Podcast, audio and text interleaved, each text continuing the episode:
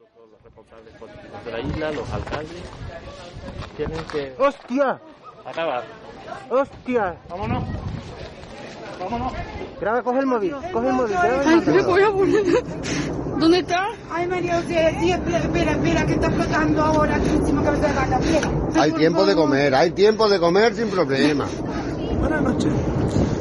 Hoy es 26 de septiembre de 2021, 10 menos cuarto de la noche, octavo día de la erupción. Lo más reseñable del día de hoy es que esta tarde la lava que se denomina del norte, que camina sobre una lava precedente, ha cortado la carretera de la costa y se dirige hacia el mar, bordeando la montaña de Todoque por el norte. Si todo sigue igual, se espera una llegada relativamente pronta a la costa. Esto es todo en Y este esta es la imagen en directo que nos llega desde la isla de La Palma del avance de la colada. Estamos viendo la zona donde la lava entra en contacto con el mar de esa fajana, como le llaman en la isla, esa plataforma que se ha formado. 24 días lleva en erupción el volcán y de momento no hay ninguna señal que indique que vaya a parar, que se vaya a detener la erupción. Los expertos están muy preocupados por la colada norte, que al desviarse ha obligado hace apenas unos. Están viendo imágenes captadas esta pasada noche en La Palma por compañeros de esta casa de televisión española. En ellas se puede apreciar clarísimamente cómo fluye la lava. Lo hace muy rápido hacia una zona en la que se encuentra un polígono industrial. Esto ha sucedido después de que ayer se derrumbase el flanco norte del volcán. Esta nueva colada de lava ha arrasado ya a su paso varias viviendas y también polígonos. Gases, terremotos y deformación del terreno, igual que marcan el inicio de una erupción, anticipan el final. Así están estos indicadores ahora mismo en La Palma. Los gases, sobre todo el dióxido de azufre, no dan tregua, con emisiones diarias medias que superan las 6.000 toneladas, pero picos de 20.000. Tendría que bajar de forma sostenida hasta 100 para poder pensar en un final próximo de la erupción. La sismicidad. En las últimas 24 horas hemos tenido más de 100 terremotos, 7 sentidos por la población, todos entre 10 y 40 kilómetros de profundidad. El tremor volcánico, el sonido o temblor del volcán, tiene una alta amplitud media y todo esto es indicar que el volcán sigue alimentándose a niveles profundos y se mantiene la explosividad con mayor contenido de gas en el magma. Y por último, la deformación del terreno. La Tierra se infla como consecuencia del empuje del magma hacia la superficie. La estación más cercana al cono eruptivo ha medido varios centímetros y ahí ven esos 5 centímetros entre Gedei y Las Manchas, una zona que está evacuada y donde la Tierra sigue creciendo. Por tanto, mientras estos parámetros que determinan la energía del sistema volcánico no cambien, los científicos no ven el final ni a corto ni a medio plazo de esta erupción. Esos chorros, 5, 6, 7 chorros intensos de material volcánico de lava que vemos, espectacular. Dime, Fátima. Yo voy a mear.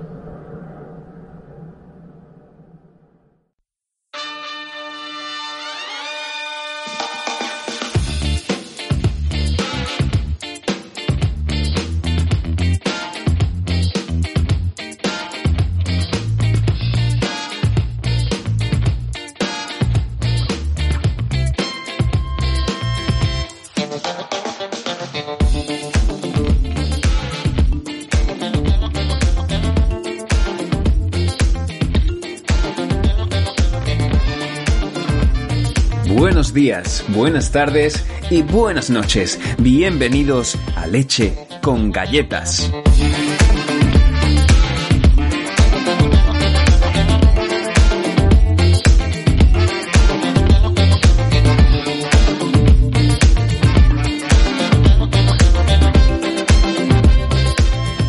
El 19 de septiembre entró en erupción el volcán eh, Cumbre Vieja en La Palma y hace tres semanas de eso y, de momento sigue expulsando lava, gases y, y muchas otras cosas. No sabemos cuánto va a durar de momento, pero para responder ciertas preguntas hemos invitado a una geóloga e investigadora. Ella es eh, Olaya Dorado, así que hola Olaya, muchas gracias por venir y bienvenida a Leche con Galleta. Hola, muchísimas gracias también por invitarme al, al podcast. Bueno, ya te he dicho cómo, cómo te llamas, pero cuéntanos un poco más. ¿Quién eres y qué has hecho con tu vida? Pues bueno, yo, como bien has dicho, soy geóloga. Eh, estudié en la Complutense y luego hice un máster de riesgos geológicos en, en Barcelona y ahora estoy haciendo una, una tesis eh, dentro del campo de la vulcanología. Solo que yo, bueno, eh, digamos que me dedico a una parte de la vulcanología un poquito más distinta de la que ahora se está haciendo famosa por el volcán de La Palma, ¿no? Yo hago más bien el trabajo previo de entender los volcanes eh, y para ello uso pues las rocas de, erupciones antiguas para, para saber cómo funcionan las cámaras magmáticas, qué provocan las erupciones, cada cuánto tiempo hay y, bueno, cositas de esas. Y luego, pues eso, a partir de la petrología y de la geoquímica de, de los materiales que expulsan los volcanes. Y bueno, ahora estoy, de hecho, haciendo una estancia en Estados Unidos. Y pues nada, eh, aquí estamos. El, tema de, de la geología es algo que yo quería traer al podcast, tarde o temprano. Pero claro, el hecho de que haya un volcán en La Palma que entra en erupción, ¿no? Yo creo que lo ha hecho más urgente y, y bueno, hay cosas que, seguro que la gente está esperando poder responder. Así que, que bueno, em, lo primero que te quería preguntar, em, ¿no? Está también relacionado con un que, que vi por ahí, posiblemente lo hayas visto tú también. Em, Te lo voy a leer, ¿vale? Y ya nos Vale. puedes luego aclarar un poco. Dice algo así como, está todo orquestado. Si os fijáis en la foto y en los vídeos, el volcán sale desde una ladera y no desde la cima, que es desde donde se supone que debe de salir la lava de un volcán. Mira, qué lástima que no esté grabada mi cara para ver cómo, cómo se me han salido los ojos de las órbitas en este momento. Sí, lo vi, lo vi. eh, a mí me encanta, o sea, ya tenemos negacionistas de los volcanes, negacionistas de la pandemia, negacionistas de los volcanes, ya, ya que, que nos falta negacionistas del sol. Eh, no lo sé.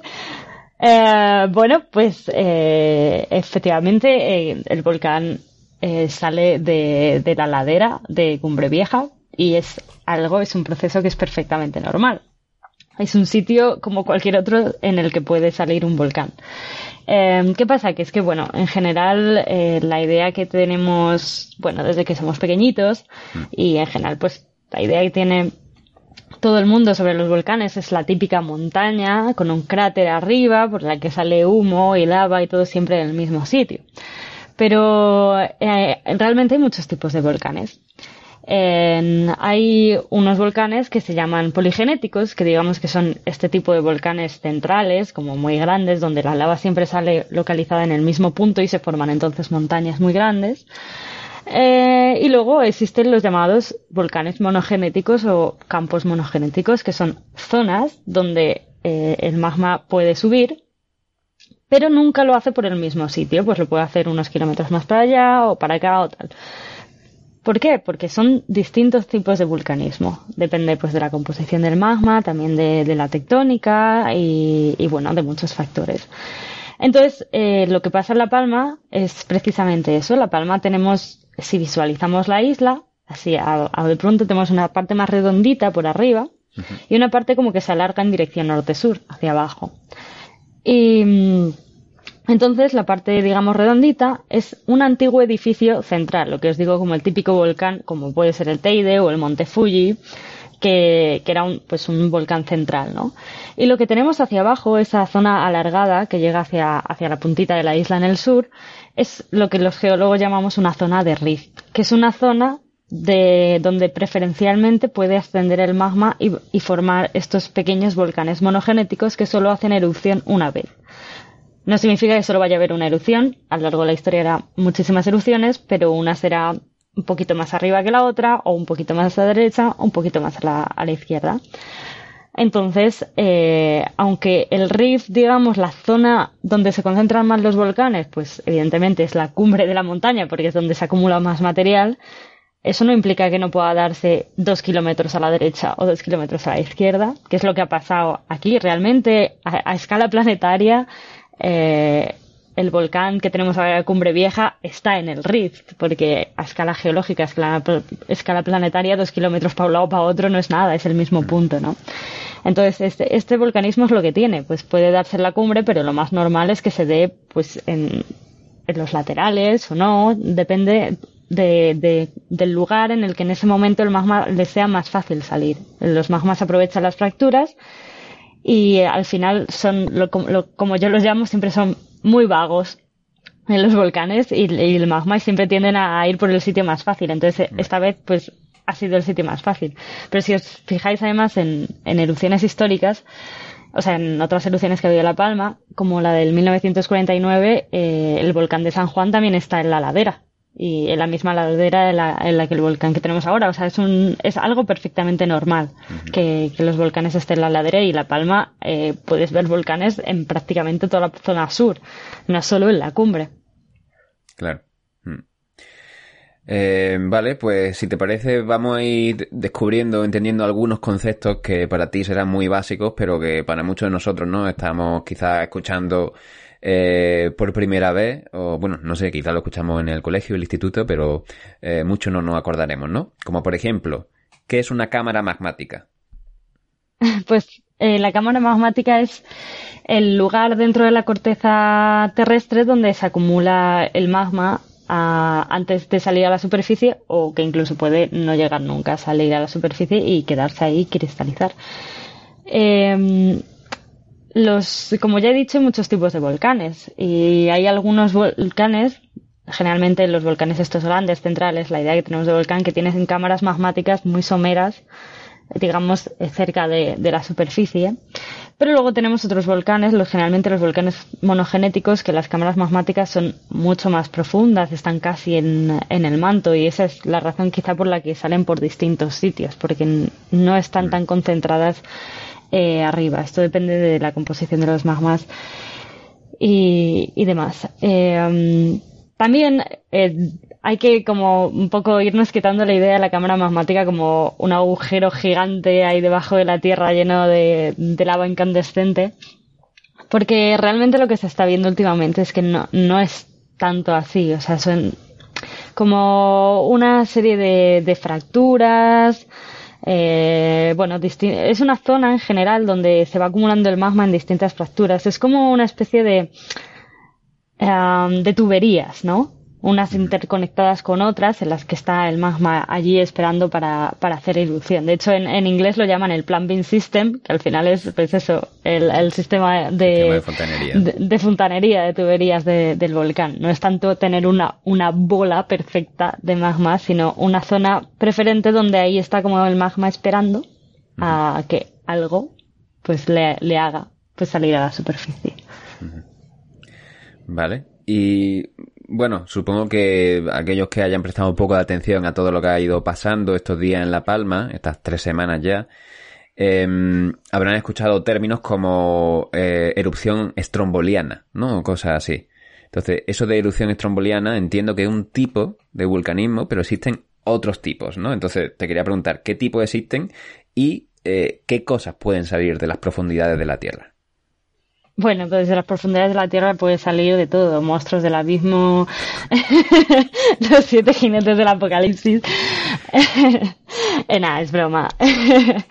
A ver, eh, cuando hablamos de erupción estromboliana, es, eh, bueno, es una clasificación antigua que se hacía de los volcanes, ¿no? Tomando como ejemplo un volcán muy conocido, por ejemplo, Stromboliana viene del volcán Stromboli, y pues ese volcán en, en concreto pues tiene un tipo de erupción que todos los, di- digamos, erupciones que son más o menos similares a las que tiene el volcán Stromboli, pues se las llaman strombolianas. Luego hay eh, plinianas, que vienen del nombre de Plinio el Viejo, que fue el que, pues, eh, describió, por ejemplo, la erupción de Pompeya, vulcanianas, del volcán Volcano, peleanas, del Mont Pelé. Eh, son formas de describir las erupciones en comparación con erupciones, digamos, famosas de otros volcanes. Eh, no es la escala realmente científica de clasificar los volcanes. Eh, nosotros tenemos una escala de, de intensidad ma- o magnitud volcánica similar a, a los grados de los terremotos, pero, pero con las erupciones. eh, que es una escala también logarítmica que va del, del 1 al 8 y que se puede hacer eh, una, una comparación pues con este tipo de, de formas de clasificar los volcanes más amigables para el público general, ¿no? El, el decir estromboliana, vulcaniana o pliniana, pues quizá es mucho más sencillo por comparación que entender un, una erupción de BI2, porque el- nadie sabe lo que es el, el BI, que es el índice este de explosividad volcánica. Y, y bueno, el caso es que pues tenemos distintos tipos de, de erupciones en función pues de- del tipo de magma generalmente que tengamos, si es más viscoso o menos viscoso. Y en función de eso, pues evidentemente tendremos distintos tipos de, peligros y distintos tipos de, de productos. Por ejemplo, las más, eh, las erupciones más suaves, por así decirlo, las de menor magnitud, son las fisurales, las hawaianas, que son eh, erupciones fundamentalmente efusivas, que es como llamamos nosotros a las erupciones en las que sale fundamentalmente lava. Y bueno, gases siempre salen, esto es como un, común en todas las erupciones, ¿no? Pero eh, lo más evidente en las erupciones hawaianas son pues coladas ríos de lava. Eh, según vamos avanzando, digamos en esta escala, la explosividad va siendo mayor. La explosividad va, eh, de- depende de la composición del magma, cuando, cuanto más viscoso es, más explosivo, y de la cantidad de volátiles que tenga. Es, es una, una interacción entre todo, porque si tú tienes un magma muy viscoso, o sea, el magma puede ser tan viscoso como plastelina prácticamente. Bueno, en plastelina quizá no, pero una miel muy viscosa. Entonces, si se forman eh, burbujitas de, de gases, no pueden escapar. Eso hace que aumente mucho la presión y al final sea tanta que termine explotando, ¿no? Entonces, según avanzamos, pues cada vez son más explosivos. Las estrombolianas son como el siguiente nivel de las hawaianas. Siguen siendo unas erupciones bastante suaves, con emisión de coladas de lava, pero ya tienen pulsos eruptivos eh, que pueden ser más o menos intensos en función del momento y en función de pues si vienen más o menos gases justo en ese momento con, con la lava que viene, pero en general la lava sigue siendo bastante líquida, o sea, estamos viendo como hay veces que eh, aquí la erupción de la palma que la lava corre mucho. Otras veces no, otras veces va más lenta. Esto depende de, de, del cómo sea el magma que está saliendo justo en ese momento. Entonces, en las erupciones estrombolianas lo que tenemos pues son también coladas de lava y luego emisión de, de piroclastos, que es como eh, los geólogos llamamos a- al material magmático fragmentado, la lava fragmentada, eh, que es básicamente siguen siendo lava, pero que al explotar, al verse envueltas, digamos, en una explosión por, por la dilatación de los gases, lo que digo, pues se fragmenta en trocitos chiquititos que pueden ser de distinto tamaño, pueden ser bombas, eh, que bueno, pues eh, literalmente bombas volcánicas, imaginaos como una pelota de rugby que sale disparada del volcán, pues básicamente eso son bombas volcánicas. Luego tenemos la pilli, que son como piedrecitas eh, de, de lava solidificada. Y luego las más pequeñas son la- las cenizas, que son pues las que ascienden con la columna eruptiva. Muchos, estos días estamos escuchando hablar, la columna ha alcanzado 3 kilómetros de altura o 4 kilómetros de altura. Pues esas son las columnas de cenizas que son generalmente las que llegan más lejos porque el viento las puede arrastrar muy fácilmente porque son muy finitas. Claro.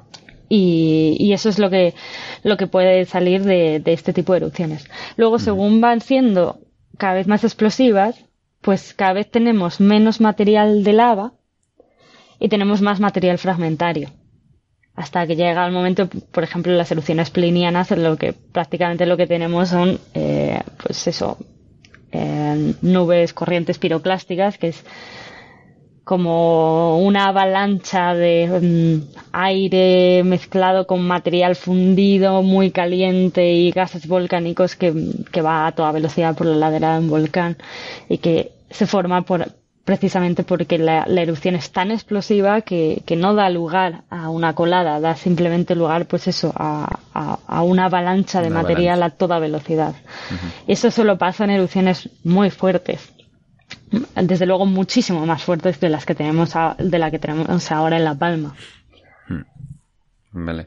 Simplemente por, por aclarar, eh, cuando ha hecho la diferenciación entre piroclastos, bombas, la pili o la, la pilli, ¿no? La pilli, Sí, no la pili. No la pili, la pili a lo mejor es la vecina. Eh, y ceniza, eh, los piroclastos, digamos, son el término que engloba todo lo demás. Exacto. Sí, los piroclastos es como llamamos todos y luego dentro de los piroclastos en función del tamaño pues son bombas, Vale, vale. eh, lápiz o ceniza. Ajá.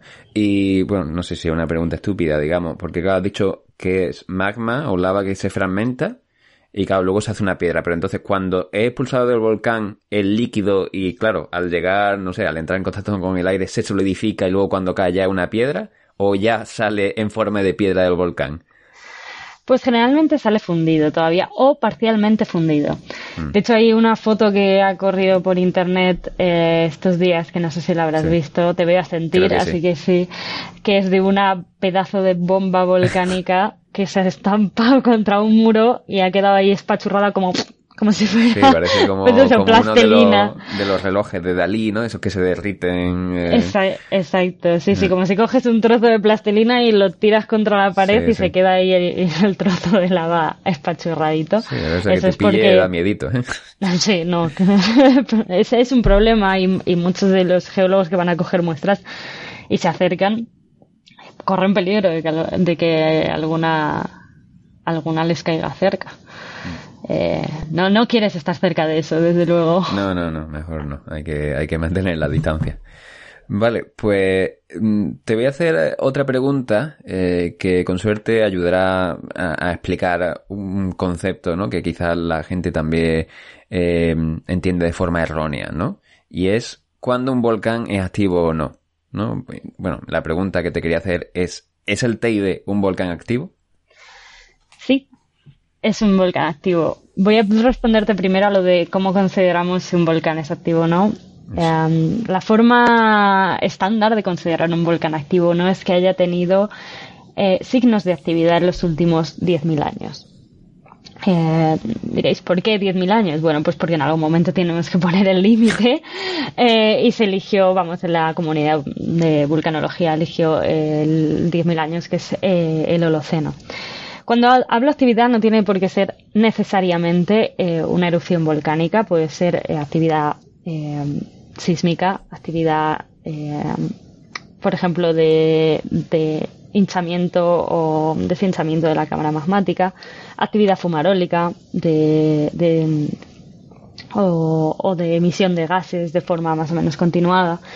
Porque, por ejemplo, hay volcanes, generalmente esto hablo de los supervolcanes, que tienen periodos de recurrencia tan largos, o sea, hacen erupción cada tantísimos años, incluso cada millones de años, que si un volcán, por ejemplo el Yellowstone, que lo tengo aquí relativamente cerca, eh, hace erupción cada 800.000 años, no, le- no puedes pretender que en los últimos 10.000 años haya hecho una erupción para considerarlo activo. Evidentemente Yellowstone está activo y nos lo demuestra pues con los géiseres, con las fumarolas, con la actividad sísmica y lo que te digo, Yellowstone, eh, la cámara magmática se ve como respira, como sube y baja.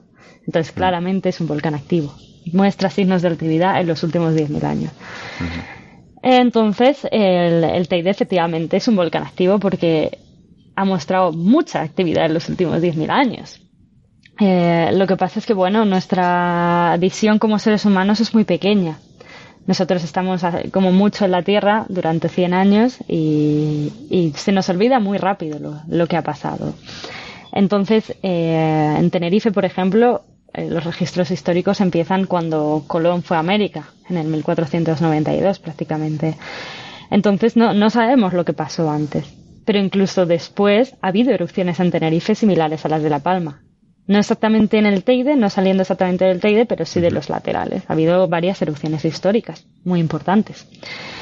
Y el Teide, como tal, o sea, el mismo Teide, es claramente un volcán activo. Tiene muestras de sismicidad. De hecho, en el 2004 pegó un susto bastante gordo porque, bueno, eh, había gente que no lo consideraba activo, ¿no? No se preocupaban por él excesivamente. No, en general en España no nos preocupábamos mucho por los volcanes en las Islas Canarias hasta que empezó a haber un enjambre sísmico como el que ha habido en la, en la Palma. De repente dijeron, ay madre, aquí tenemos un volcán, eh, no tenemos absolutamente nada para medir, o sea, no había sistemas de monitorización más que algún sismómetro por ahí suelto, pero ni para medir deformación ni nada, pues se volvieron locos a plantar todos los mecanismos para, para ver qué pasaba, se paró, porque muchas veces pasa, bueno, de hecho la mayoría de las veces pasa cuando hay enjambres sísmicos, digamos, el volcán hace un amago, pero luego no llega a haber erupción, puede haber una inyección de magma, pero se queda a la mitad del camino. Y gracias a ese, digamos, sustito que pegó el Teide en el 2004, eh, empezaron a instalarse eh, todas las medidas de monitorización que, que tienen ahora las islas y gracias a eso, pues podemos predecir las erupciones como, como ha pasado en, en La Palma. Pero sí, sí, el Teide es un volcán activo, ha tenido muchísimas erupciones en los últimos 10.000 años, muchísimas. Ya os lo digo yo, que me he dedicado a coger roquitas de cada una de ellas para estudiarlas. Y, y además también tiene actividad que todos podemos ver cuando llegamos allí. Si vas a visitar el Teide y subes arriba, puedes ver las fumarolas, puedes oler cómo huele azufre, o sea, hay emisión de gases. Eh, es claramente un volcán activo. Lo que pasa es que, bueno, eh, tiene un periodo de recurrencia que es bastante extenso. Sí, Entonces, pues, nunca, como seres humanos, desde que estamos allí, digamos, y hay registros históricos, nunca hemos visto ninguna. Pero eso no significa que no, no vaya a haber. Claro. Que nosotros somos insignificantes, ¿no? Comparado con la, la edad de geológica, ¿no? Exacto, sí, sí. Somos un, como creo que dijiste el otro día cuando hablamos un pedo, ¿no? En la historia de, un de pedo de la historia de la Tierra, efectivamente. Sí, sí, son escalas de tiempo totalmente distintas. Eh, pero claro, que nunca hayamos visto allí una erupción en, en el Teide no significa que no tengamos que estar preparados Claro. para que pase. Si Por si pasa, porque va a pasar. No sé cuándo, ah, desde luego mañana no, pero quién sabe si va a pasar en 20 años, o en 50, o en 150, pero al- a las personas O- o que vivan mil, allí, O en 5.000 o en... Eh, No creo que tanto, pero. pero, pero vamos, que igual, aunque sea dentro de 200 años y a nosotros no nos vaya a afectar, pero a las personas que estén allí dentro de 200 años, creo que agradecerán que, Sí, que, sí. que el volcán esté vigilado, ¿no? Y ese es básicamente nuestro trabajo, que aunque no sea un volcán que, haga erupciones continuamente, pero cuando la vaya a hacer, pues ser lo suficientemente rápidos como para que podamos poner pies en polvorosa. Claro. Has mencionado eh, em, lo del enjambre sísmico y creo que no habíamos hablado del enjambre sísmico en el caso de, de La Palma, ¿no? Eh, En el caso de La Palma, em, creo que fue más o menos una semana antes de que entrase en erupción, eh, empezaron a haber terremotos eh, que iban subiendo, iban desplazándose hacia el norte, creo, ¿no? Iban subiendo de profundidad. Y esos terremotos iban subiendo de profundidad porque los que lo, lo que los provoca es el magma ascendiendo a través de, de la roca, ¿no? Claro. Eh, eso es lo que nosotros usamos eh, fundamentalmente para predecir, entre comillas, eh, una erupción volcánica. Hay que entender la vulcanología como una ciencia que aparte de que está en pañales, o sea, porque es una ciencia que por temas meramente tecnológicos hasta hace bueno, prácticamente 30 o 40 años no pudo empezar a avanzar, ¿no? ¿no? No es una cosa que podamos ver ni medir fácilmente lo que hay debajo de la Tierra. Em, entonces, la única forma de verlo son con medidas indirectas. Pues eso, con, con sismicidad, viendo la deformación del suelo, etcétera. Eh, y es lo que usamos para predecir, eh, ya te digo, entre comillas, si hay posibilidad, todo esto son probabilidades, si hay posibilidad de que se dé una erupción volcánica, porque puede empezar, como he explicado antes, a haber terremotos y que luego se pare. Es una posibilidad que siempre está ahí. Em, entonces, em, lo que pasó en La Palma fue eso, empezó a haber terremotos a, a una determinada profundidad, alrededor de unos 15 kilómetros, en una misma zona en la que ya había habido un enjambre sísmico en el 2017. O sea, ya en el 2017 algo nos dijo que ahí pues había ascendido el magma, lo que pasa que en ese momento se quedó ahí, se, que- se quedó quieto y ya está. Pues ahora en el mismo sitio volvió a haber terremotos. Entonces, pues bueno, eh, lo que tenemos que hacer nosotros es ver dónde están, a qué profundidad y ver si evolucionan. Si los terremotos siguen a 15 kilómetros y ahí no se mueven, pues lo más probable es que ahí se quede la cosa. ¿Qué pasa? Que aquí el magma empezó a subir eh, a, lo largo de los días, pues lo que tú dices, empezó a migrar hacia el norte y luego empezó a subir. Y a eso se le sumó que también empezó a deformarse el terreno. O sea, básicamente el- el- la isla empezó a hincharse, justo en una zona. Eso, todas esas cosas eh, indican que claramente hay, mucho magma, o sea, hay mucho material que se está moviendo por debajo. Los terremotos es el magma no solo moviéndose, sino rompiendo la roca a su alrededor. Los terremotos al final es por la roca que se rompe. Entonces, es- aquí tenemos un fluido que es muy denso, que tiene muchísima presión y muchísima fuerza, que se está intentando abrir camino entre un material que es rígido. Entonces, al abrirse camino va rompiendo la roca y eso es lo que causa los terremotos. Si nosotros medimos exactamente dónde está ese terremoto, pues podemos ver qué está haciendo el magma. En este caso, eh, yo creo que los geólogos que trabajan en la monitorización de allí, que yo no trabajo allí, entonces tampoco es que pueda hablar eh, con total propiedad del tema, eh, estaban, estuvieron un poco sorprendidos de lo rápido que fue este proceso, porque por ejemplo con la erupción del hierro, eh, que fue hace unos años, en el 2011, eh, solo que fue submarina, hubo tres meses de sismicidad antes de que la erupción em- empezara. Esto, por eso, predecir exactamente cuándo se va a dar la erupción eh, es imposible, porque lo que digo, puede parar o puede estar dando vueltas durante meses. O sea, en el hierro, digamos que el volcán estaba vacilando a los científicos prácticamente. Empezó la sismicidad en un sitio, luego subió para un lado, luego se fue a la derecha, luego volvió al mismo sitio, luego se fue para abajo, luego volvió a subir, luego bajó. Era como, como el gato y el ratón, perseguir a ver dónde está el magma ahí en ese momento. Y es básicamente que el magma va rompiendo de un lado a otro en función de siguiendo el camino que en ese momento le es más fácil, hasta que por fin consigue subir a la superficie.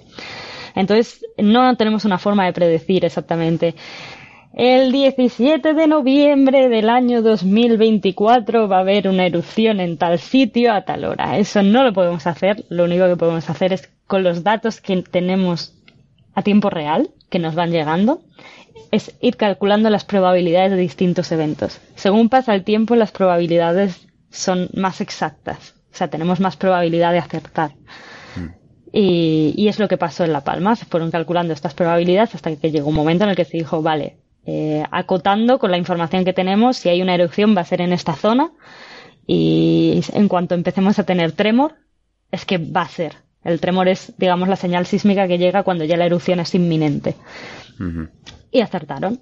Y es lo que podemos hacer, pero no es una cosa que podamos predecirlo desde muchísimo tiempo. Solo podemos empezar a acercarnos cuando empieza el proceso. Mm. Que, bueno, yo creo que es bastante, teniendo Sí, en sí, cuenta claro, que es un evento natural completamente impredecible, ¿no? Es, Sí, sí. Es incontrolable, ¿no? Somos insignificantes, no podemos Sí, hacer sí, nada eh, para, para parar eso, ¿no? es incontrolable y además no sigue patrones. Mm. Hay algunas erupciones que son similares a otras, pero al final la naturaleza del planeta Tierra es tan complejo que, que no sigue patrones. O sea, no, no, no puedes buscar eh, un mismo comportamiento para todos los volcanes. Porque las, las eh, um, variables que existen son tantas que no hay ningún, ningún sistema computacional que pueda tomarlas todas en cuenta. Pues eso, ha- has comentado, ¿no? Que es imposible predecir cuándo. Es decir, pues tal día va a haber una erupción. Y entiendo que de la misma forma, una vez que una erupción empieza, tampoco se puede saber cuándo va a acabar, ¿no? Exacto, que es como la pregunta estrella, ¿no? Que, Claro. que hacen los medios de comunicación desde el primer día, vamos, no, no estaban ni empezando a salir la lava del volcán y ya estaban diciendo, ¿y cuándo terminará? Y todos los geólogos en plan como, ¿cómo te explico yo esto? Eh, no, no se puede porque es, es lo que digo, o sea, son, son procesos naturales eh, que, que son tan grandes y dependen de, tantos distintos factores completamente impredecibles, de, de cosas que no es imposible medir. O sea, ojalá pudiéramos meter una camarita ahí el, en la- en la- entre la corteza y el manto que nos dijera, pues sigue subiendo. Pues no, ya está parando. Pero no, no podemos. Entonces lo único que podemos es seguir midiendo con, con los sismógrafos, con las deformaciones y tal, y ver si cambian los patrones. Pero no podemos saber cuánto tiempo hasta que el volcán no dé señales de parar. No podemos decir está parando, porque pues, no sabemos cuánto magma hay acumulado en las cámaras magmáticas, porque no sabemos cuánto de grandes son. Tampoco sabemos si hay- sigue habiendo inyección de magma y durante cuánto tiempo va a haber inyección de magma. Porque si no sabemos cuánto magma hay en la corteza, imagínate cómo lo vamos a saber de cuánto hay en el manto, ahí esperando para salir. Es, es muy difícil. Incluso, ya te digo, los volcanes son muy cachondos y pueden vacilar y eh, pueden pararse unos días, o sea, dar señales de, de parón, estar ahí tranquilos unos días, una semana y luego decir, a la que vuelvo. Entonces, bueno, digamos que hay, hay un periodo en el que tienes que ser, bueno, todo esto, como es un riesgo que afecta a la población, los científicos tienen que ser extremadamente cuidadosos. No pueden decir esto va a pasar porque realmente eh, nosotros, los científicos que trabajan con ello, trabajan con cálculo de probabilidades, ¿no? Incluso aunque pare, siempre hay que darle un margen de, bueno, vamos a ver si de verdad ha parado o no. Y eso no lo sabremos, o sea, no vamos a saber si ha parado de verdad hasta que pase un tiempo después. Claro. ¿Y cuáles son las señales que pueden aparecer que digan, pues mira, parece que ya está parando? Hombre, pues generalmente eh, la, la sismicidad baja, la deformación desaparece, todo lo que se ha hinchado se deshincha, eh, no hay tremor, la composición de los gases cambia, eh, sal- evidentemente salen menos gases volcánicos, ¿no? Eh, hay, bueno, diversas situaciones en las que te, pueden dar pistas de que ya eso se está acabando definitivamente. Pero, pero ya te digo que luego puede volverse a reactivar un poco. Claro. Pues eso, nosotros estamos grabando este podcast el día 9 de octubre. Lleva el volcán, mañana va a hacer tres semanas. Este podcast saldrá más o menos dentro de una semana. Es decir, que puede que el volcán siga activo o puede que no. No, no sabemos realmente. Exacto. No lo sabemos. Eh, si estuviera activo, pues eh, publicaríamos el podcast en- pues cuando haya cumplido cuatro semanas de vida, ¿no? un Y- y sí, mesecito. Exactamente, quizás, quizás siga activo, ¿no? Eh, de momento, a mí, bueno, eh, me gusta ponerlo ahí en, en directo para, para ver cómo, cómo está todos los días. No tiene mucha pinta de parar, pero claro, yo lo estoy viendo por la tele, no estoy ahí monitorizando ni mirando la deformación ni, ni la sismicidad ni nada de eso, ¿no?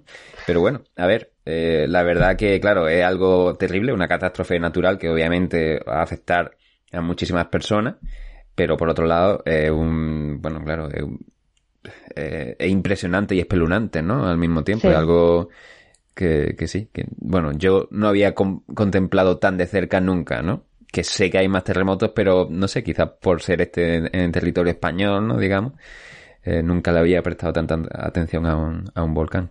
Ya, sí, yo, bueno, siempre he sido muy friki de los volcanes. O sea, bueno, desde pequeña, Eres geóloga también. desde ¿Tienes pequeña como que mm, me, me impresionaban, ¿no? Pero sí que es verdad que, que tengo que admitir que no, nunca me había chocado tanto como esta vez. Em, por lo que tú dices, ¿no? Por tener tanta cercanía. Uno de mis mejores amigos es de los Llanos de Ariadne, que es el pueblo del, de al lado del volcán.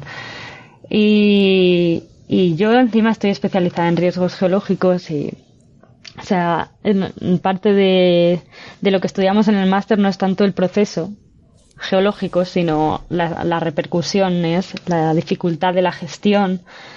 Y mm, yo nunca me había enfrentado a ello, más que, bueno, pues debates teóricos pues, en clase de qué se haría si tal, o qué pasó en tal sitio, cómo lo hicieron o tal. Entonces, verlo como en vivo y en directo, eh, bueno, a mí me chocó e incluso me sigue chocando. O sea, yo he visto tantísimas erupciones a lo largo de, mi vida, porque pues eso, soy un poco friki y me gusta verlas, entonces cuando hay una erupción en tal sitio, pues me pongo el vídeo o lo que sea. Eh, y sé lo grandes, poderosos que pueden ser los volcanes. Y realmente este volcán es nada. Es muy, muy pequeño en comparación con lo que puede haber. En, un en el índice de la explosividad volcánica, que va, os lo, lo he dicho del 1 al 8, pero es de una escala logarítmica, o sea, cada, cada nivel es 10 veces más potente que el anterior. Este volcán está en, en 2. O sea, tenemos el 0, el 1 y este estaría como más o menos en el 2. Imaginaos lo que es un 8. Bueno, un 8 es morimos todos en el planeta. Eh, pero claro, yo había visto erupciones estrombolianas de este tipo antes, pues en vídeos, siempre pues, pues puedes ver en vídeos, pues ves erupciones estrombolianas que pueden darse pues quizá en medio de, de la nada, no en, en una zona despoblada o tal. Claro. Verlo en, al lado de un pueblo, dices, madre mía, esto es un volcán pequeño y está haciendo una colada de lava de 12 metros de alto que se está comiendo absolutamente todo a su paso. Y esto es pequeño. Mm. O sea, como que me ha hecho, ha sido un bofetón de realidad incluso para alguien que, que trabaja con los volcanes, ¿no? El, el verlo tan, tan de cerca en una zona poblada y darte cuenta que incluso erupciones que yo quizá hace dos meses hubiera dicho, va, estas erupciones son pequeñitas, no pasa nada. Ahora digo que no pasa nada, madre mía, no pasa nada efectivamente si el volcán hace erupción en medio de la nada. Claro. Pero claro, si lo hace al lado de un pueblo, digamos que te da la escala, porque no es lo mismo ver la cola de lava sin una referencia que verla al lado de una iglesia. Y dices, madre mía, es enorme. O sea, como que la naturaleza te pone un poco en tu sitio, ¿no? En, en plan, qué insignificantes somos, estamos luchando contra contra algo que es pues eso, es una fuerza tan tremenda que, que lo único que puedes hacer es apartarte y, y- y que no te pille. Mirar ¿sabes? desde lejos, sí. Sí, que no te pille y ya está, es lo único que podemos hacer. Pues vamos a hacer un repaso un poco de, de las capas de la Tierra, ¿no? Em, la capa, la capa externa de la Tierra, por la que caminamos, eh, conducimos nuestro coche o donde construimos nuestras casas, se llama la litosfera, ¿no? Entonces, ¿es la litosfera una fina cáscara de huevo flotando sobre roca fundida? Eh, esto es también una, una idea que se suele tener, ¿no? Como que debajo de nosotros eh, es todo una bola de, de magma y, y material fundido esperando para salir a la, a la superficie, pero realmente no. Y bueno, lo que tú dices, pues está bien hacer como un repaso de, de las capas de la, de la Tierra, así muy simplificadito.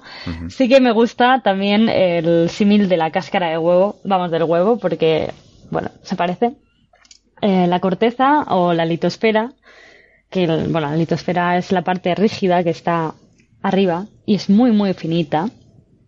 En función de si estamos en una zona de corteza oceánica o corteza continental, es un poquito más eh, gruesa o no. Pero bueno, es muy finita en comparación con el radio de la Tierra, que son 6.300 kilómetros, así. Eh, esa, eh, la corteza o la litosfera está flotando, entre comillas, sobre el manto. Pero el manto no está fundido. El manto es roca muy caliente, pero que está en estado sólido. Lo que pasa es que ¿Qué está... me dices? ¿Qué te digo? está a tantas temperaturas, tal temperatura que es capaz de, de moverse muy, muy lentamente. Como si fuera, este, este el símil con la plastilina sí funciona muy bien. Es literalmente plastilina, pero plastilina de esta muy densa, casi que cuesta ahí moverla, o, o arcilla, ¿no? Esa, esa es la idea del manto. Pero es roca sólida, no está fundida. Entonces, esa roca sólida se mueve a escala eh, geológica. Claro, se mueve muy lentamente. Pero se mueve porque es capaz de fluir. Bueno, de fluir no, de. Bueno, pues eso, de, de deformarse. De deformarse muy lentamente y moverse, que es lo que, bueno, la teoría de las corrientes de convección, que tampoco te voy a decir que sea lo más exacto del mundo, pero es lo más fácil de entender, que es lo que mueve las placas tectónicas, etcétera, etcétera, etcétera. Pero el manto está, está sólido. Lo, lo único que está líquido de, del, digamos, de, de nuestra Tierra es el núcleo externo. O sea, nosotros tenemos tres capas principales, la, la corteza o litosfera, el manto y el núcleo, y el núcleo eh, está dividido en dos, dos partes, el, el externo y el interno. Pues el núcleo externo sí que está líquido, pero no es el magma que nos llega a nosotros. El, el núcleo externo está formado pues de como una especie de aleación de metales, sobre todo hierro y níquel, que está fundido y que fluye. Y eso es lo que da lugar al campo magnético que nos protege de las radiaciones solares. ¿Vale? Pero eso, eh, ese fundido metálico está ahí, ese no es el que nos llega a la superficie, ese no sale, está ahí. Y luego el núcleo interno sí que está sólido, pero porque las presiones a las que está sometido son tantas que aunque debería estar fundido por el calor, pero está tan comprimido que las moléculas no pueden moverse y entonces está sólido. Entonces, eh, no se va a producir una erupción volcánica en Madrid, por ejemplo, ¿no? No, no. eh, la, razón por la que tenemos erupciones volcánicas en algunos sitios y en otros no es fundamentalmente porque el magma solamente puede formarse en determinados puntos de la corteza terrestre en los que sean las condiciones necesarias para ello. Eh, como ya digo, el manto no está fundido, no es magma, es roca sólida de una composición que pues son peridotitas. Eh, si os suena la roca el olivino, que es una- un mineral así muy bonito verde, bueno, pues eh, son rocas muy muy ricas en olivino, fundamentalmente. Eh, entonces, para que haya magma y por lo tanto que tengamos volcanes, es necesario fundir ese manto y que ese, ese líquido, ese magma, suba a la superficie. Y eso solo puede darse en condiciones muy específicas. Esa es la razón por la que no tenemos volcanes en todas partes, porque si todo el manto estuviera fundido, esto estaría subiendo ahí chu, chu, por todos lados. Entonces, hay tres formas fundamentales en las que se puede formar magma.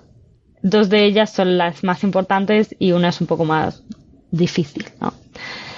Y, a ver, aquí te tengo que, te voy a poner yo a prueba. ¿Qué piensas que tiene que pasar para que se forme magma? Eh, la para que se vez funda que, la roca. que me devuelven la pregunta. ¿Qué tiene que pasar para que se funda la roca? Eh, bueno, lo primero pensaría que haya mucha temperatura.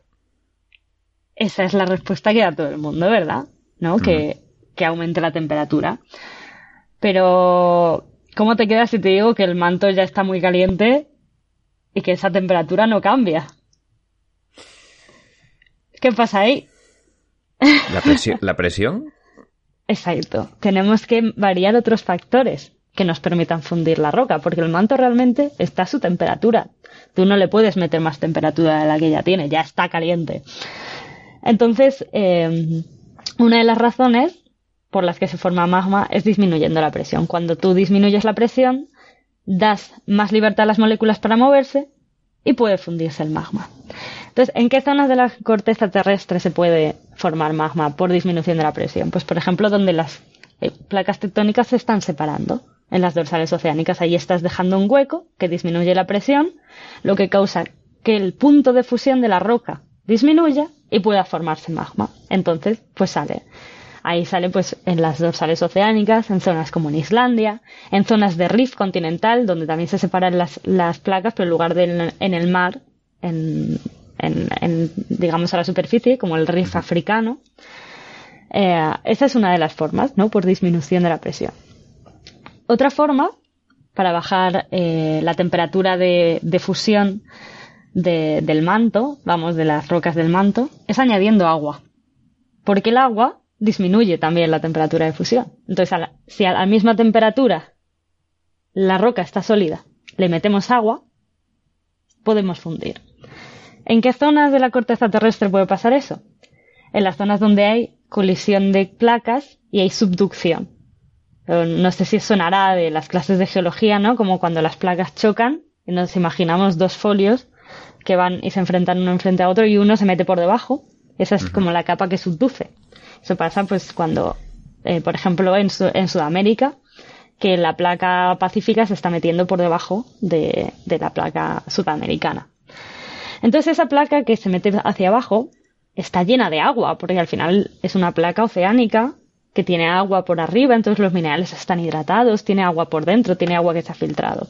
Cuando ese agua entra dentro del manto, evidentemente se evapora porque ha- hace muchísimo calor y esos volátiles se van para arriba y se mezclan con las roquitas del manto. Entonces baja el punto de fusión y hace que se funda la roca. Y por eso tenemos volcanes en el famoso cinturón de fuego, que es toda una zona donde hay eh, vulcanismo muy activo alrededor de una zona donde hay subducción de placas. Pues hay esto, los volcanes de Indonesia, de Japón, todos los volcanes sudamericanos, vamos todo el cinturón alrededor del Pacífico. Y es- esa es la razón por la que tenemos eh, magma ahí. Y luego la tercera, que digamos que es como sería la más evidente para todo el mundo, pero realmente es la que menos se da, es aumentar la temperatura. Pero ya os digo que eso es muy difícil. Eso eh, se puede dar en zonas de colisión continental, como por ejemplo en el Himalaya, porque eh, haya tanta tanta presión que la corteza se ponga una sobre otra, lo que llamamos la, la corteza se, se engrosa, se duplica, porque bueno, se, se, se espachurra tanto que al final pues se hace una cordillera como el Himalaya. Y al aumentar tanto la temperatura, eh, uy, tanto, uy, perdón, eh, tanto la altura, estás metiendo muchísimo más material que tiene, eh, entre otras cosas también, eh, minerales radiactivos que pueden dar lugar a un pequeño aumento de la temperatura y se puede formar magma y fundir parte de esa corteza. Pero la cantidad de magma que se forma de esa forma es mucho menos de las que se forman por disminución de presión o por eh, aumento de volátiles. Entonces, pues bueno, esas son, digamos, las tres maneras que, tenemos de, que haya vulcanismo y esa es la razón por la que los volcanes se concentran en determinados puntos, pero no en todas partes, porque realmente el manto está sólido. Si al manto no le molestas, no, no se funde. Vale. Y entonces, eh, supongo que ahora es adecuado que te pregunte por algo que también se está hablando mucho, ¿no? Eh, y relacionado con la formación de, de las Islas Canarias, y es lo de eh, los puntos calientes. Sí, el punto, los puntos calientes y la, la, la formación de las Islas Canarias es como el eterno debate. Eh, no lo he explicado, lo del punto caliente, ahora cuando, cuando explico estas formas de, de crear magma, pero el- la, la teoría del punto caliente es lo mismo que, vamos, por la disminución de la, de la presión. Un punto caliente es una zona, digamos, del manto que asciende, una pluma mantélica que asciende, entonces al ascender evidentemente pierde presión y por lo tanto pues puede formarse magma y, y crear islas volcánicas. Entonces, en zonas donde hay un punto caliente, pues allí eh, pueden formarse, por ejemplo, si es en zona en corteza oceánica como Hawái, eh, se forma una islita, la capa que hay por encima se mueve, entonces se forma otra islita, se, se sigue moviendo, se forma otra islita y forma una cadena de islas no alineadas en las que la más alejada del punto caliente pues ya no está activa y la que está encima del punto caliente es la que está activa, ¿no? Eso es el, el típico modelo, ¿no? de Hawái. Entonces, pues bueno, durante, bueno, al principio se, se decía que las Islas Canarias era un, un punto caliente. Lo que pasa es que, bueno, estudiándolas luego con más detalle, se vio que no se parecían tanto a las de Hawái. De hecho, tienen muchas cosas que no tienen nada que ver con el punto caliente típico, que es lo que entendemos por Hawái. ¿Qué pasa con la geología? Que nunca nada es exacto, porque siempre hay muchos factores. Entonces aquí, bueno, ha habido una lucha encarnizada y un debate científico durante años. Y si me preguntáis mi opinión, os voy a decir, no tengo ni idea de qué son las Islas Canarias. Os puedo explicar las distintas teorías. Bueno, una ya os la, os la he explicado, la de la pluma mantélica o el punto caliente.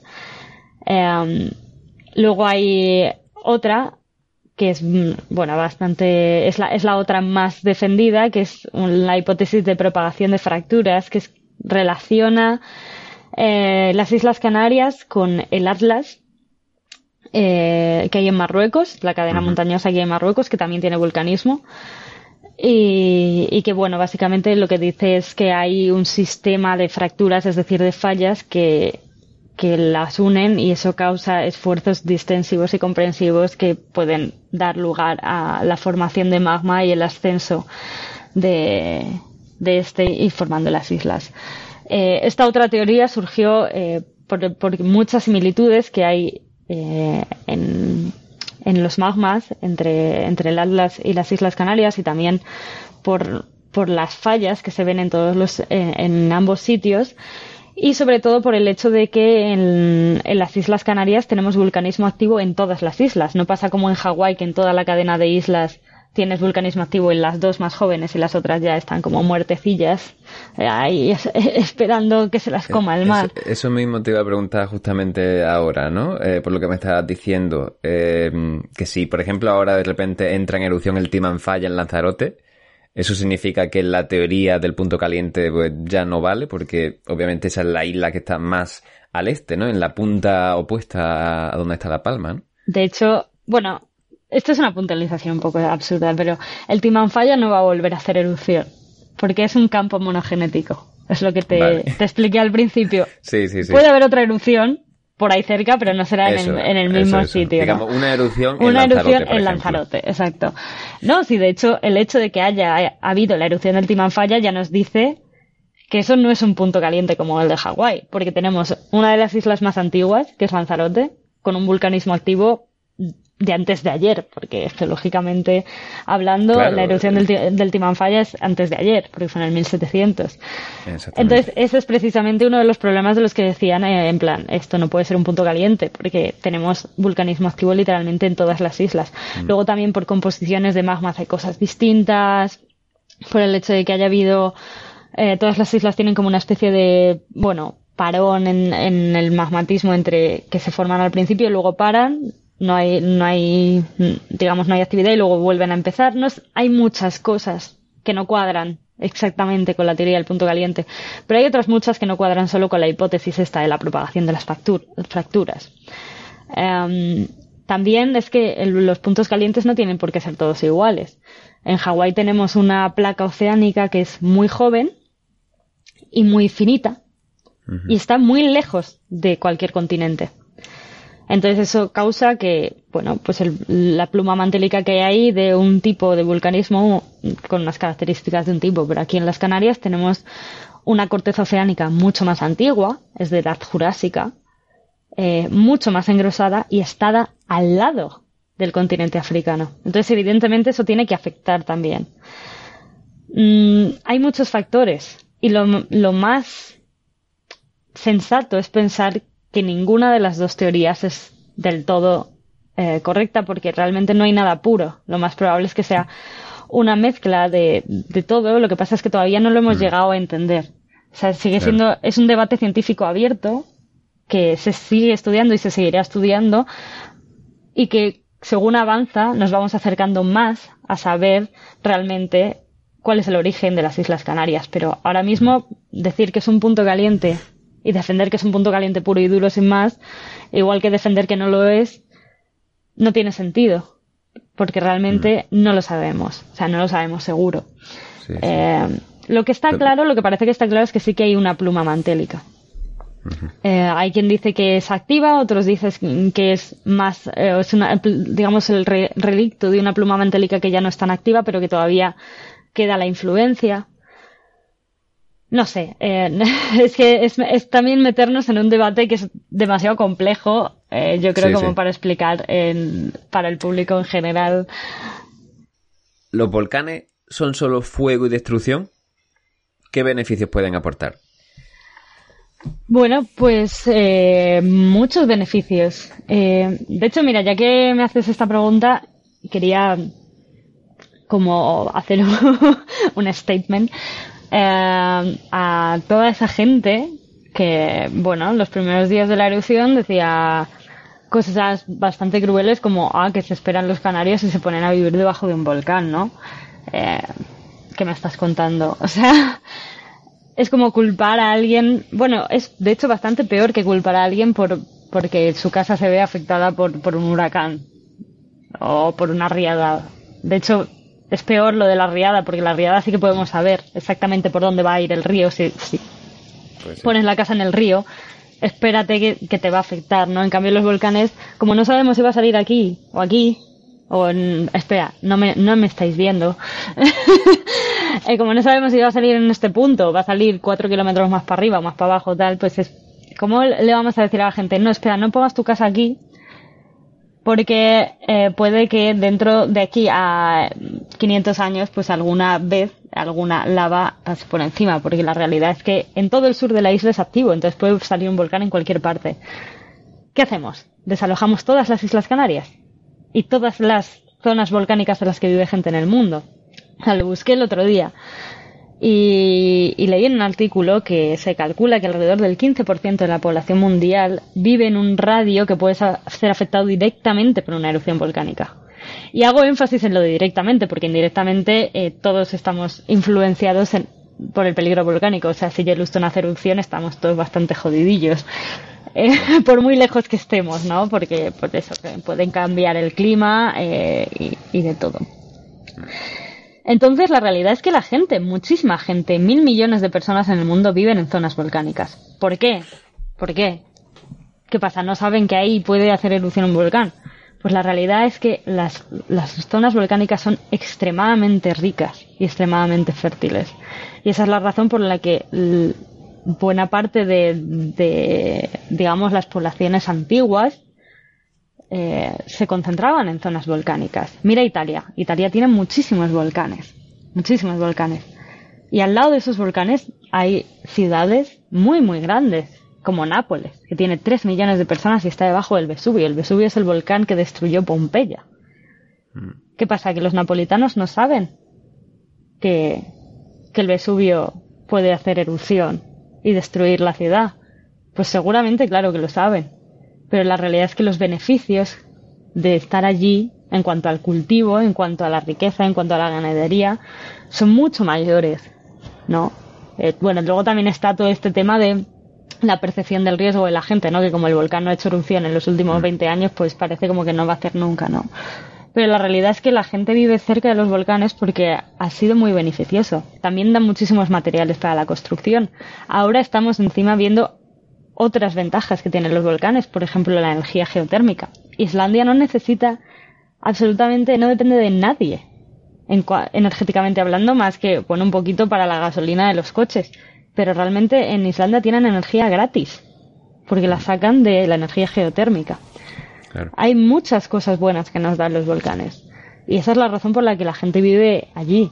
Y, bueno, los que dicen en plan, porque viven debajo de un volcán, eh, decidme qué hacemos con los mil millones de personas. ¿Dónde las metemos? Hombre, mira, hay una zona aquí, bueno, aquí, eh, ahí en España que se llama la España vaciada, igual ahí caben todos, así, igual en, caben un par de bloques. Sí, sí. Pero luego también todos queremos ir a las Islas Canarias porque, ¡buah, qué bonitos los paisajes, qué impresionantes los volcanes, qué fantásticos las selvas. Buen clima. O el clima. Claro. O sea, es que mm, realmente las zonas volcánicas son muy ricas.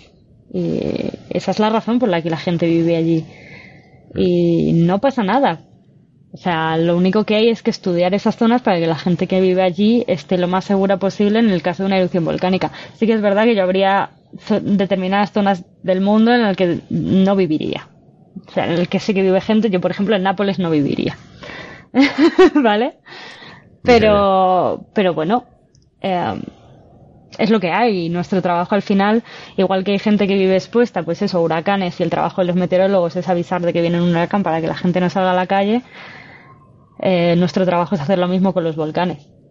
Porque los seres humanos estamos expuestos a todo tipo de peligros naturales. Geológicos, meteorológicos, biológicos, como hemos visto estos últimos años. Y, y es lo que hay. Ya está, hay que, hay que adaptarse. Exacto. Bueno, vamos a dejar un poco de lado eh, la erupción de La Palma, que no, no, vamos a dejar de hablar de volcanes, eh, pero quería hablar un poco más de ti. Así que te voy a preguntar, por ejemplo, ¿qué relación tienes tú con, con el Teide? Bueno, pues el Teide es mi bicho. Yo lo llamo mi bicho. Eh, creo que ya lo he mencionado antes. Eh, bueno, que recojo pues rocas del Teide. Eh, sí, porque mi tesis es sobre el volcán del Teide. O sea, mi, investigación, la investigación que yo hago es sobre el volcán del Teide y el volcán Pico Viejo, que bueno, al final son el mismo estrato volcán, lo que pasa es que son dos, uno al lado del otro. Y que es el, para los que no, no lo conozcan, quizá gente que escuche el podcast de fuera de España, es el, el, volcán principal que se encuentra en la isla de Tenerife, es un estratovolcán, un volcán muy grande, que es también el pico más alto de España. Y, y bueno, eh, yo, eh, mi tesis lo que trata es de, de, identificar eh, qué pasa debajo del volcán y qué procesos se dan en las cámaras magmáticas tanto antes de las, eh, o sea, antes de las erupciones, pero hablando mucho antes, ¿no? ¿Qué procesos de diferenciación magmática hay? ¿Qué pasa justo antes de las erupciones? Porque muchas veces eh, una cámara magmática no puede hacer erupción porque está estable y tiene que haber algo que lo desencadene, ¿no? Que es ese chasquido que lo desencadena, ¿no? Y también cómo son las erupciones. Eh, porque, bueno, en el Teide durante mucho tiempo se decía que las erupciones eran eh, efusivas, como la de La Palma, estrombolianas, de, de, este, de este estilo. Y estudiándolo más, eh, bueno, pues se han dado cuenta de que, de que no, que también puede haber erupciones que pueden ser incluso casi plinianas, con flujos piroclásticos muy, muy, muy explosivas, ¿no? Entonces todo eso, si queremos hacer una verdadera, un estudio del riesgo geológico en la isla, ¿no? Y proteger a la gente, pues tenemos que tener en cuenta todas las variables, aunque evidentemente es mucho menos probable que haya una erupción tan explosiva, lo más probable es que sea más, más pequeña, pero bueno, hay que tener en cuenta todos los factores si queremos proteger a la gente, ¿no? Entonces, de, eso se trata mi tesis. Eh, para estudiar todo esto, como nosotros no, no, bueno, no tenemos a nadie que lleve los últimos 10.000 años así mirando al Teide de cerca, viendo qué hace y qué deja de hacer, pues la única forma que tenemos de saber todo esto es a partir de las rocas, que es de lo que trata la geología, ¿no? Al final estudiamos las rocas para estudiar el pasado en función de lo que el pasado nos cuenta podemos intentar interpretar el futuro. Eh, es que es como jugar a los detectives. Y, y eso es lo que yo hago, coger muestras de todas las erupciones que ha habido en el Teide en los últimos 10.000 años, analizarlas, ver qué, qué minerales tienen, qué me cuentan los minerales, ver, intentar datarlas para ver cada cuánto tiempo ha habido erupciones y poder sacar periodos de recurrencia para ver pues cuál es la probabilidad de, de los distintos eventos que pueden pasar. Y, y bueno, es, es mi relación con él. O sea, yo le quiero mucho. Él yo creo que me tiene un poco de manía porque cada vez que voy le quito piedras. Pero, pero bueno, así es como trabajamos. Esperemos que no se queje, ¿no? No, Por lo no, se, menos... no se queja. De momento no, no, no me ha, pe- no me ha tirado un pedete mientras estoy allí, así que no, no va mal la cosa. Eso es. Vale. eh, y otra cosa que te iba a preguntar, ¿no? Eh, ¿Las piedras cuentan historia? Sí, bueno, ya lo he dicho. Em, sí, las, las por, si piedras... quería, por si quería expandir. Me expando. La- eh, sí, las, las piedras cuentan todas las historias del mundo. O sea, bueno, hay que pensar em, a, escala geológica, que es muy difícil, incluso a los que nos dedicamos a esto eh, nos cuesta, ¿no? Eh, la Tierra tiene 4.500 millones de años y nosotros somos una mierdecilla que ha aparecido aquí en el último momento. Entonces, eh, si queremos saber todo lo que ha pasado en la historia de nuestro planeta, la única forma que tenemos es ver las rocas, porque mm, nosotros en, en la corteza de nuestro planeta eh, hay rocas de todas las edades. Bueno, de todas las edades no, del principio del todo quedan muy poquitas, ¿no? Pero, pero recopilando todas esas rocas y analizándolas y viendo qué nos cuentan y qué fósiles tienen, eh, o cómo estaban depositadas, podemos saber qué pasaba en esos momentos. Entonces podemos ir reconstruyendo la historia del planeta. Imaginaos la cantidad de historias que tienen que contar las rocas. Si tenemos en cuenta que nuestro planeta tiene 4.500 millones de años. O sea, yo creo que si pusiéramos a toda la población mundial del planeta a trabajar en geología, aún así no sería suficiente ni para saber el 1% de lo que nos tiene que contar el planeta. Entonces, bueno, es, es frustrante y maravilloso al mismo tiempo saber todo lo que nos queda por saber. Eh, entonces, pues sí, para, para nosotros los, las rocas son como, como libros antiguos, ¿no? Eh, en idiomas extraños que, que tenemos que ir descifrando para, para ver qué nos cuentan. Eh, por favor, no nos confundan con los arqueólogos, que siempre nos lo hacen. Que con, con todo mi amor a, a los arqueólogos, que mi mejor amiga es arqueóloga, y, y siempre nos confunden. A ella le dicen que si, que si estudia dinosaurios y a mí me dicen que si estudio momias y es justo al contrario. Eh, pero sí, básicamente es eso. O sea, nosotros vemos a, a los las rocas y los estratos de rocas, las capas de rocas, como capítulos de, libros que tenemos que intentar desentrañar, ¿no? Yo, lo que me dedico yo, pues con las rocas volcánicas, un solo mineral me puede decir por- qué cosas han pasado dentro de una cámara magmática. Eh, cómo han evolucionado los cristales, si ha habido cristalización, si se han vuelto a fundir y luego han vuelto a cristalizar, si ha habido varias inyecciones antes de que haya hecho erupción. ¿Por qué ha hecho erupción? ¿Ha sido porque algo ha empujado de abajo o simplemente porque se ha desestabilizado ella sola? ¿no? Eh, a mí mis, mineralitos me cuentan todas esas cosas. Eh, pero de otras ramas de la geología, por ejemplo, con rocas sedimentarias, en función de cómo estén dispuestas, de las estructuras que tengan y cómo hayan sedimentado, eh, también su composición química, podemos saber si justo aquí, en este mismo lugar, hace 30 millones de años había una playa, o si había un desierto, o si había un bosque tropical. Entonces podemos reconstruir los climas del pasado. También con las rocas metamórficas, junto con las sedimentarias, podemos eh, ver cómo eran el planeta entonces, todas estas animaciones de cómo se han movido las placas tectónicas a lo largo de, de la historia del planeta, eso no lo sabemos porque hace 4.000 millones de años unos extraterrestres pusieron una cámara en la luna y nosotros hayamos dicho, oh, perfecto, ya lo sabemos, ¿no? Todo eso es a partir de las rocas. Nosotros Claro. podemos decir, pues esta roca que ahora mismo está en una zona tropical tiene restos de, de, de, vamos, es una roca típica que solo se puede formar en zonas polares, en zonas donde haya glaciares. Eso es que antes este trozo de tierra no estaba aquí, estaba en el polo. Mm. Entonces, así Eso- puedes ir reconstruyendo el puzzle. Mm, Eso ju- justamente aquí en, en el museo de la ciudad de Exeter, en Inglaterra, donde yo vivo. en- bueno, Exeter está situado en la zona suroeste de la isla, que es más o menos donde está el, el rabito de la isla, ¿no? Y lo que te venía a decir era que este rabo eh, estaba antes en una zona ecuatorial, eh, o en la zona ecuatorial, ¿no? Lo que pasa es que, claro, o sea, se acabó desplazando y, y acabó ahí, ¿no? Pero claro, eso pues se podía ver por, pues, por la geología o no sé si también por el tipo de fósiles, ¿no? Eh, Claro. Quizás de, de restos animales, ¿no? Que, que han encontrado. Así es, es curioso. Es muy guay. A mí la vulcanología me encanta, pero el estudio de la historia del planeta me gusta muchísimo más. Bueno, no sé si muchísimo más, pero al mismo nivel. Lo que pasa es que nadie nos da dinero para estudiar esas cosas. Tema complicado. ya. Pero bueno, si te parece bien, hablemos de cine. Hablemos de cine, cine geológico. Creo que hay una película que te gusta especialmente. eh, y yo he buscado, he buscado la sinopsis, porque quizás no es tan conocida, pero voy a leer la sinopsis para generar un poco de interés en la gente. Harry Dalton, entre paréntesis, Pierce Brosnan, cuidado. Pierce Brosnan, Cuidado. antiguo 007 y muchas otras cosas también. Salió en Mamma Mía, eh, guapo, atractivo. Sex ¿quién no symbol de toda una Brosnan? generación de mi madre. Si, si este hombre está aquí, oye, la película igual no está tan mal. Bueno, Pierce, Bro- eh, Pierce Brosnan, coma, un, e- un prestigioso vulcanólogo, entre paréntesis, todavía afectado por la muerte de su esposa en la erupción del monte Pinatubo, drama. Eh, Le di una bomba una- volcánica, hablando de bomba volcánica. Que te ¿El puedo- qué?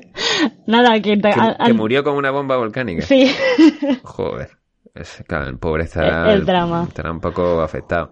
Y aún así sigue estudiando volcanes. Pero bueno, dice, "E- este hombre detecta una peligrosa actividad sísmica y avisa de una posible erupción en la cercanía de Dante's Peak. Un tranquilo pueblecito del noroeste coronado por un inmenso volcán apagado. Pero nadie da crédito a sus avisos hasta que ya es demasiado tarde. El volcán entra en erupción y la población, dominada por el pánico, intenta huir. Harry, que no olvidemos que es Pierce Brosnan, intentará escapar con la, con la alcaldesa Linda Hamilton y su hijo. Ahí parece ya se había olvidado un poco de su mujer por la que estaba tan traumatizado, pero bueno, normal, el pobre tendrá que rehacer su vida, ¿no? Y esa, esa es la sinopsis. Eh, la película la verdad es que tiene un 4,6, que tú puedes decir, uy, qué bien, pero perdón, no un 4,6 sobre 5, un 4,6 sobre 10. Así que... Para mí es un 4,6 sobre 5. Bueno, es debatible, ¿no? Pero oye, a la gente, yo lo he mirado antes, creo que no está disponible en ninguna de las plataformas más famosas hoy en día, pero nadie se va a enterar si no la descargamos ilegalmente, ¿no? Así que creo que tú la recomiendas, ¿no? Sí, además Antena 3 la suele echar mucho, así que solo hay que estar atento.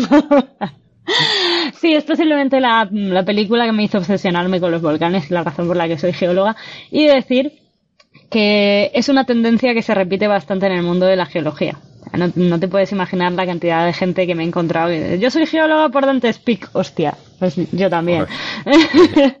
sí, sí, sí. A ver, es típica película de catástrofes, ¿no? Lo que pasa es que hay películas de catástrofes, y de catástrofes geológicas, hay chorrones de películas. Me encanta, me lo paso muy bien, me río mucho. Pero es que esta encima, a mí me parece que no está mal hecha.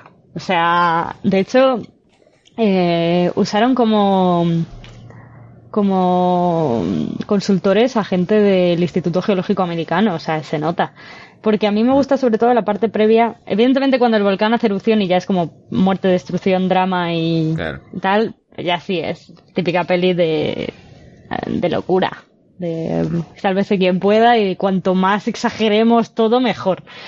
Pero la parte previa, la parte de, de Harry, del volcanólogo, estudiando el volcán, e intentando avisar a la población, eh, me parece que, que, ejemplifica muy bien el trabajo de, los geólogos, ¿no? Porque se ve todo lo que hemos estado hablando de pues eso, la monitorización, de la, de la medición de gases, de la deformación del suelo, no sé qué. La primera parte de la película es básicamente eso. Es el grupo de geólogos que va y que empieza a estudiar todo esto y bueno, como hay un debate interno dentro del grupo de geólogos, que eso también pasa mucho en las peleas entre los geólogos, eso bueno, daría para un podcast aparte. Eh, eh, y como pues algunos dicen, pues yo creo que esto va a hacer erupción y otros dicen, anda, no seas exagerado, que aquí no va a pasar nada. Y cosas así, ¿no? Y, y también todo el debate eh, con la población, ¿no? Que es también cuando das la alarma o no. Ahí el, el, debate previo es porque, bueno, están intentando en el pueblo pues vender unos terrenos para hacer como un campo de golf. Entonces, claro, el decir, uy, hay un volcán activo, pues evidentemente va a, ahuyentar a los inversores. Eh, Es, es un problema que parece como de cine, ¿no? Parece como hecho para la película, pero es un problema real.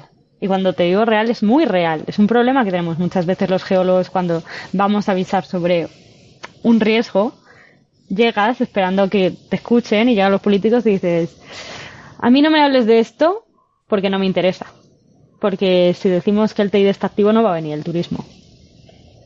Claro. Eh, y eso pasa. Y pasa en España y pasa en todo el mundo. En plan, no queremos saber nada de esto. Y pasa con los volcanes, pasa con, con cualquier riesgo geológico. O sea, tú le dices a, a alguien, a un alcalde de un sitio, oye, mira, es que tienes medio pueblo en zona inundable, como aquí llueva además, va a morir mucha gente.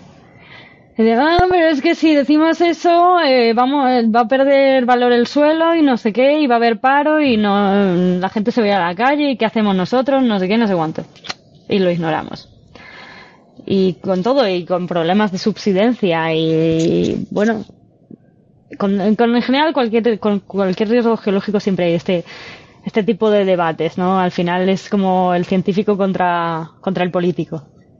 Eh, que no te quiere no, escuchar. aquí, aquí en esta película en concreto no dice que Harry intentará escapar con la alcaldesa. Parece que ellos, ellos por lo menos se llevaban bien no el geólogo con, con la política. Sí pero supongo el... que no, no es siempre así no Sí, o sea, sí, no voy a hacer spoiler, pero, ah, no, no, pero claro. al principio, al principio el dilema es ese. O sea, la alcaldesa sí que escucha, eh, lo que pasa Hombre, es que no, claro. es, no está convencida. No, no, va a escuchar a Pierce Brosnan. Por Exacto, favor. como no va a escuchar a Pierce Brosnan. Eh, y, pero el, el, dilema al principio es ese de, uff, pero es que como, como digas eso, va a pasar tal cosa. Hasta que él no la coge y la lleva a enseñarle, que es la parte que me gusta, ¿no? Enseñarle todo el trabajo de los geólogos y mira, es que aquí estamos midiendo esto, aquí estamos midiendo esto otro. Como que ella no se da cuenta de, uy, es verdad, está pasando algo, ¿no? Eh, entonces esa parte me gusta porque es, o sea, ejemplifica muy bien todo el debate, ¿no? Que hay siempre la dificultad que hay en, en, cuanto a la gestión de un riesgo geológico. ¿Cuándo das, cuándo, cuándo dices de evacuar? Eh, claro, lo más seguro para, para, la población es en cuanto el volcán haga y tiemble un poquito, ya somos todos fuera. Eso sería claro. lo, lo, más seguro para todos, ¿no? Pero si el volcán hace así, un tembleque, tú dices todos fuera. Tienes a la población de todo, yo qué sé, Nápoles, evacuado durante tres meses. Y luego el Vesubio dice, pues mira, casi que ya no me apetece hacer erupción. Tú sabes las pérdidas económicas que eso implica. Claro. Eh, entonces, ¿cuándo tomas la decisión? ¿Cuándo es el momento crítico de vamos a salir por patas? Que dé tiempo a evacuar a toda la gente, pero Mm. que también estés seguro de que va a pasar y que no la estés cagando y que luego te acusen de, bueno, negligencia y te metan en la cárcel y no sé qué, no sé cuántos. Es, No sé es, Es interesante, jodido, sin ¿eh? duda. Eh. Em, vamos a cerrar la entrevista con algunas de las preguntas del público. Porque, em, bueno, en, en Instagram yo em, pregunté para que la gente pues pusiera preguntas o curiosidades que tenía. Algunas de ellas pues ya la hemos cubierto en las preguntas principales, ¿no? Eran pre- preguntas, digamos, sí, que ya, que ya hemos tratado. Pero había otras preguntas quizás más específicas que no hemos llegado a tratar, ¿vale? Y que me gustaría, pues, que intentara responder quizás mm, con tres palabras, con una frase, Vale. ¿vale? Eh, eh, pre- pregunta y respuesta Lo- rápida, lo- ¿vale? lo intentaré, entretenernos mucho. Porque ya has visto Vale, que me vale. enrollo como las persianas. Bueno, a ver qué te parece esta. Primera pregunta. ¿Son los volcanes el acné de la Tierra? Sí. me, me gusta. ¿Se pueden... Segunda pregunta. ¿Se pueden freír croquetas en el magma? Mira, no lo recomendaría. Pero en Islandia la gente se ha hecho salchichitas.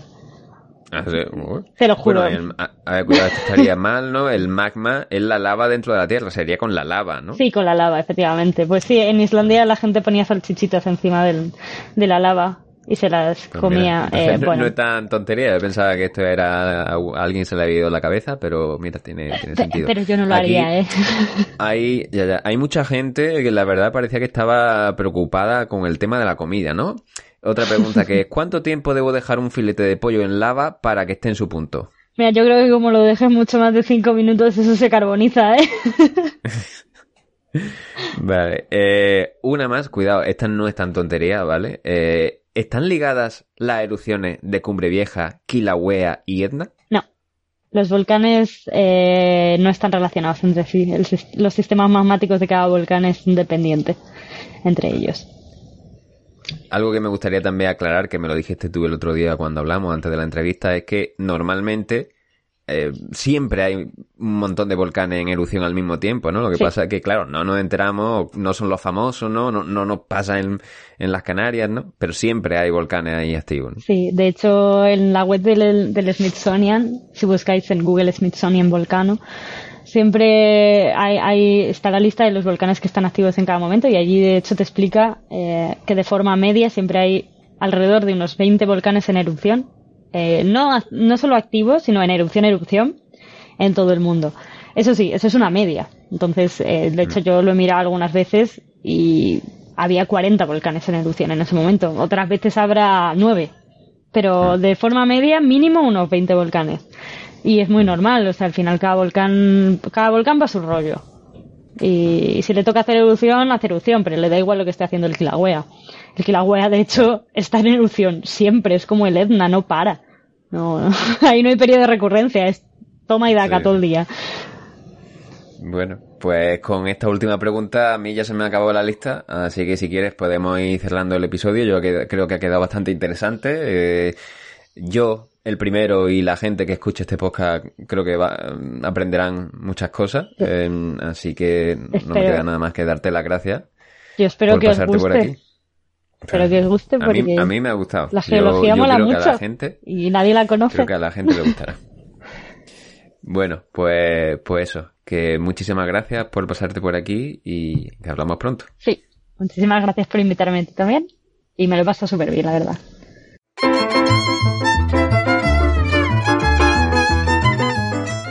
Y hasta aquí el programa de hoy. Recuerda que puedes escucharnos en Evox, Spotify, Google Podcast y Apple Podcast. Y aunque uses otras plataformas, te animo a que te pases por Evox si quieres dejar algún comentario. También puedes dejar comentarios en las distintas publicaciones de Instagram. Nuestra cuenta es leche con galletas barra baja podcast. Y ahora también en Twitter, lcg barra baja podcast. Da me gusta, comenta y comparte. Si te ha gustado, claro, porque si no te ha gustado, pues no le des ni a me gusta ni comparta.